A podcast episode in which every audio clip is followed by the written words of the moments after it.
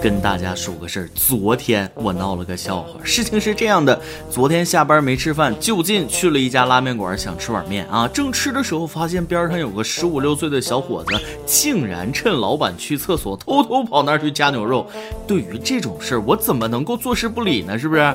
果断端着碗跑去，迅速的夹了一勺牛肉，乐呵呵的塞满一大碗。没想到刚坐下，小伙子鬼叫就起来了：“爹，你快来看呐，有人偷咱牛肉！”各位听众，大家好，欢迎收听网易新闻首播的每日轻松一刻。您可以通过搜索微信公众号“轻松一刻”原版了解更多奇闻趣事哦。我是运气背到家的主持人大波。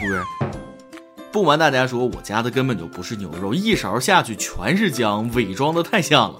今天咱们要说的第一件事儿也跟偷东西有关，不过这哥仨比我搞笑，简直能笑死人呢。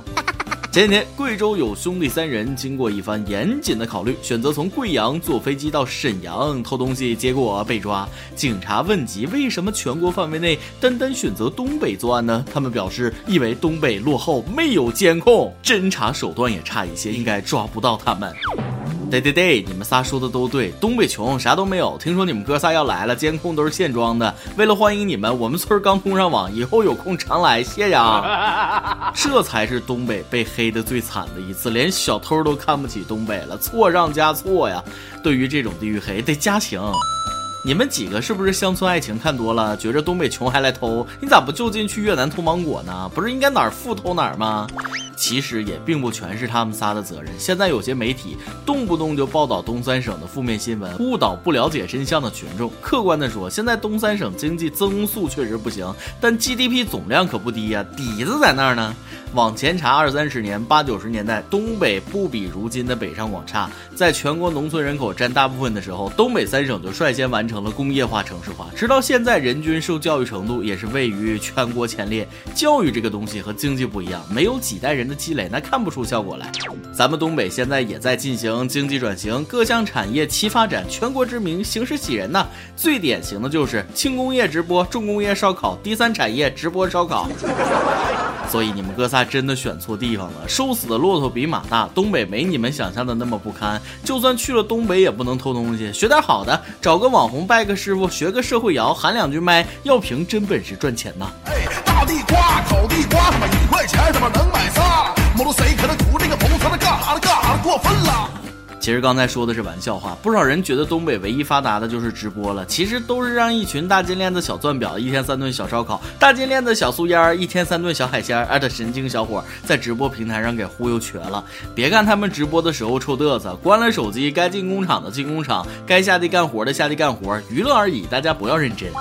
最后再说一句，地域黑不可取。俗话说得好，一笔写不出俩人字儿啊！全中国都是一家人，黑来黑去的全是窝里斗，没意思。尤其现在黑东北的情况很严重，我表示身边的东北人都很友好，非常文明。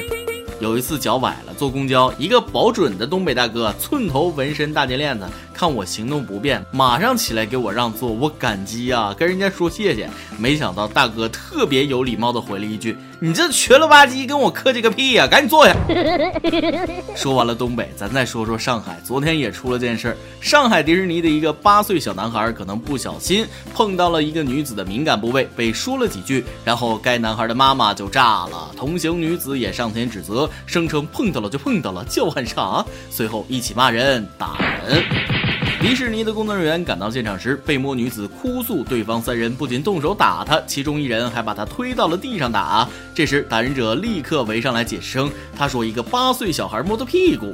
在工作人员疏散人群时，还不依不饶，继续骂脏话：“你屁股没被别人摸过，长这个丑样，谁还摸你屁股啊？”本来我想小男孩可能是无意的，看了他的母亲的反应，我觉得应该是故意的。这话说的很好奇，当妈的什么职业能说出这种话来？你天天被人摸屁股啊？这位大姐可能不知道现在的情况，现在五六岁的孩子都有端着方便面在网吧看片的，还以为现在孩子八岁啥都不懂吗？我八岁都有暗恋的大姐姐了，不信到了放学的时间，你去小学门口蹲着，听听某些八岁男孩说出来的话，我二十八岁的大老爷们听着都臊得慌。人留下来的话：“男女七岁不同席，不是没有道理的。八岁已经有了性别区分和自主意识，就算孩子是无意的，小孩不懂事，大人也不懂事吗？碰着别人的敏感部位，第一时间反应不是道歉，而是反咬一口。虽说女性本弱，为母则刚，但刚的这么猛，那很不合适啊。”况且碰到别人敏感部位，不管有意无意，都应该向别人道歉，而不是放纵任由孩子的这种行为。照你这种教育方法，这小男孩以后不成猥琐男，都对不起你的精心培养啊！首先，家长要道歉，这是最基本的。另外，不能说那样的话啊，长得丑就可以随便摸吗？以后让你儿子放开那些姑娘，有本事冲我来！没错，这句话我也要跟下面这个老爷们说。前几天，广西东兰一男子当街连续殴打三名幼童，监控画面显示，男子以抱摔、脚踹等暴力手段对孩童进行殴打，手段残忍。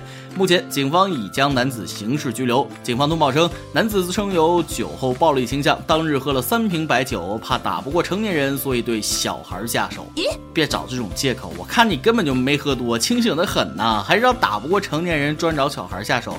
有暴力倾向就不能拍自己两砖头吗？还不用。坐牢多好，拳打南山敬老院，脚踢北海幼儿园，一米以下全部放倒太平间里一跺脚，不服的站起来，没有一个敢喘气儿。你这种窝囊废，这辈子也就这点出息了。说一千道一万，总结一句话：当父母的出门在外看好孩子，社会上啥人都有，小心为好。最后再来说说有关专家的两件事。第一个说出来吓死你！哦近日，大连一女子手指头上起倒刺，撕掉没几天后，手就开始肿胀化脓。进了医院，医生介绍这种病情不可小觑，手撕倒刺很容易引发炎症，严重会出现脓毒血症或者败血症，甚至有可能面临截肢危险。妈呀，我天天死，还好这几年都没出什么问题，不然我就算是蜈蚣，那也被截成蚯蚓了。能活这么大不容易啊！不是吓唬大家。撕刀枪刺，那可以顺着胳膊撕到脸上，最后全身的皮都能撕下来。你们不知道吗？以后可千万别撕了，实在控制不住就用指甲刀剪一剪，因为这点小事进医院得不偿失啊。另外，手上起倒刺，我听说是缺维生素 B，偷偷告诉手上经常起倒刺的朋友一声，缺这种东西，那得多吃白米饭，别总挑食。说完了这个，再说说另外一位专家的最新发现。最近有国内专家表示，雾霾越严重，森林越是加快生长，拼命工作。这也就意味着雾霾侵袭减少，枝叶光合作用减弱，生长速度必将变慢，为人类承担减碳任务的能力将下降。大家先别急着笑啊！我觉得科学家说的有道理。树长得快不快？那我不知道。我的鼻毛在近几年雾霾多发的冬天，那是越来越发达了，比我头发都长。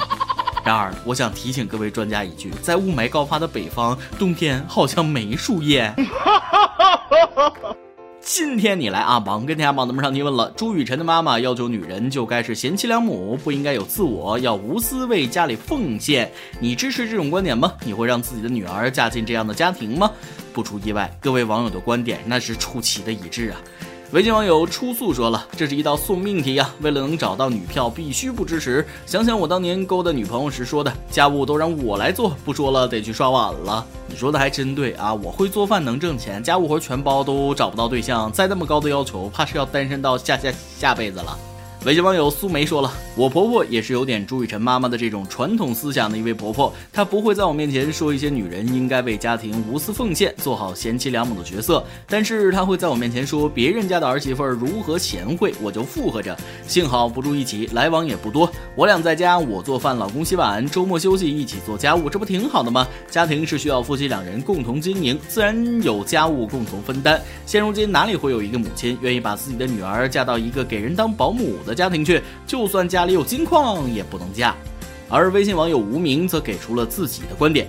要求女人是贤妻良母，这个没错，贤妻良母也是每个妻子应该做的，但是不应该有自我，不支持这个观点。都二十一世纪了，现代社会男女平等，谁没有自我呢？你儿子要娶的是个媳妇儿，是个能在一起过日子的人，不是个佣人。还有为家庭的无私奉献，难道不是每个家庭中每个成员应尽的吗？要是我以后的女儿，我肯定不会让她嫁进有一个这样的妈的家庭里。我相信每个父母都希望自己的女儿嫁了之后会幸福，而不是嫁过去。当佣人，这话说的有道理，尤其是那句为家庭的无私奉献，难道不是家庭中每个成员应尽的责任？没结婚的都学着点儿。每日一问：你是哪里人呢？外界对你的家乡存在着哪些误解呢？爆料时间。网友猫耳说了：“主持人你好，我又又又来留言了。最近烦心事儿有点多，就想找个地方吐槽一下，不知道你能不能看到？中考成绩出来了，我发挥有些失常。虽然进了重点学校实验班，但是只超出实验班分数线一分，也就是全班倒数第二了。”对比于普通班的学生来说，当然是好很多。父母也希望我去这个学校，通过自己努力来进步。老师却希望我去外市的一个私立学校。老师说那里优秀生源少，所以不出名，但是师资力量好。如果我去的话，老师会很重视，也能学很好。但如果我选择市里那个重点学校，就是比较一般的学生了，老师都不会关心。我所在的初中是比较差的，所以我在那里算一个很优秀的学生了，难免会有优越感。我不知道自己去重点中学会。不会因为落差太大而接受不了，可能去私立学校真的能让我被重视。但我最近看到一句话：宁做凤尾，不做鸡头。哎，真不知道怎么办才好。年轻人，你这是在秀啊！都上重点学校实验班了，还要啥自行车？不要太在意那一分两分的成绩。就算别人比你高一百分，你们不也是坐在一个教室学习吗？起跑线那是一样的，还不一定谁最后先到终点呢。有点自信。另外，过来人跟你说一句：学习这个东西，别人重视你是次要的，主观努力才是最主要的。我看你这孩子也挺懂事，自己心里明白该做什么就够了。一首歌的时间，一有船上的人说了：“你好，主编，我是一名现役的军人，听轻松一刻已经一年多了。训练之余，在中午和晚上休息的时候，听一下轻松一刻，成了我一天中最幸福的日子。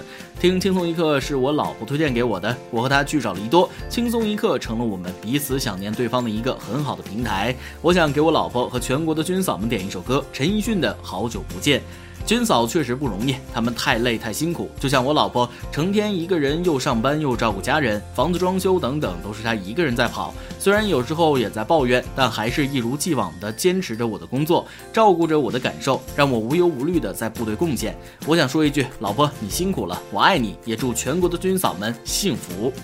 先对这位兵哥哥表示最诚挚的敬意。歌里唱得好，你不扛枪，我不扛枪，谁来保卫祖国，谁来保卫家？军人在我心中永远是最可爱的人。这首歌就送给所有的军嫂，替你们在部队服役的老公说一声好久不见。以上就是今天的网易轻松一刻，有电台主播想当地原汁原味的方言播轻松一刻，并在网易和地方电台同步播出吗？请联系每日轻松一刻工作室，将您的简介和录音小样发送至 i love 曲艺幺六三点 com。老规矩，祝大家都能头发浓密，睡眠良好，情绪稳定，财富自由。我是大波儿，咱们下期再会，拜拜。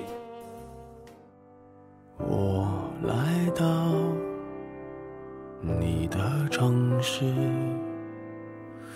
走过你来时的路，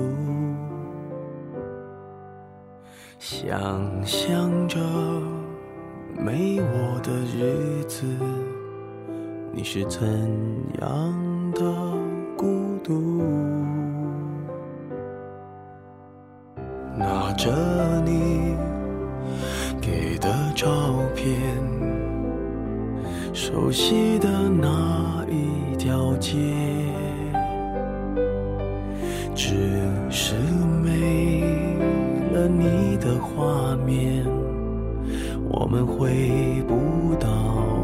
那天。你会不会忽然的出现在街角的咖啡店？我会带着笑脸。挥手寒暄，和你坐着聊聊天。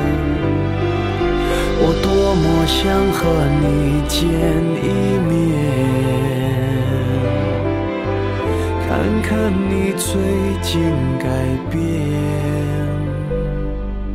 不再去说从前，只是寒暄。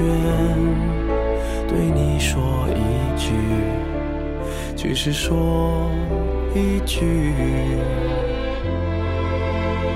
好久间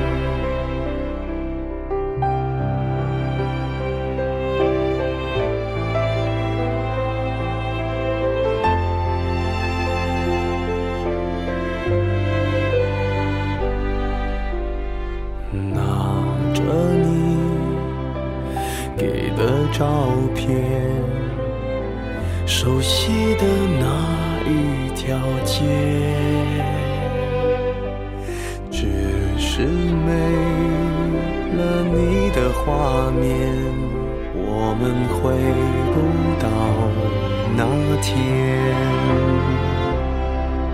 你会不会忽然的出现在街角的咖啡店？我会带着笑脸挥手寒暄，和你坐着聊聊天。我多么想和你见一面，看看你最近改变，不再去说从前，只是寒暄，对你说一句，只是说一句好久不见。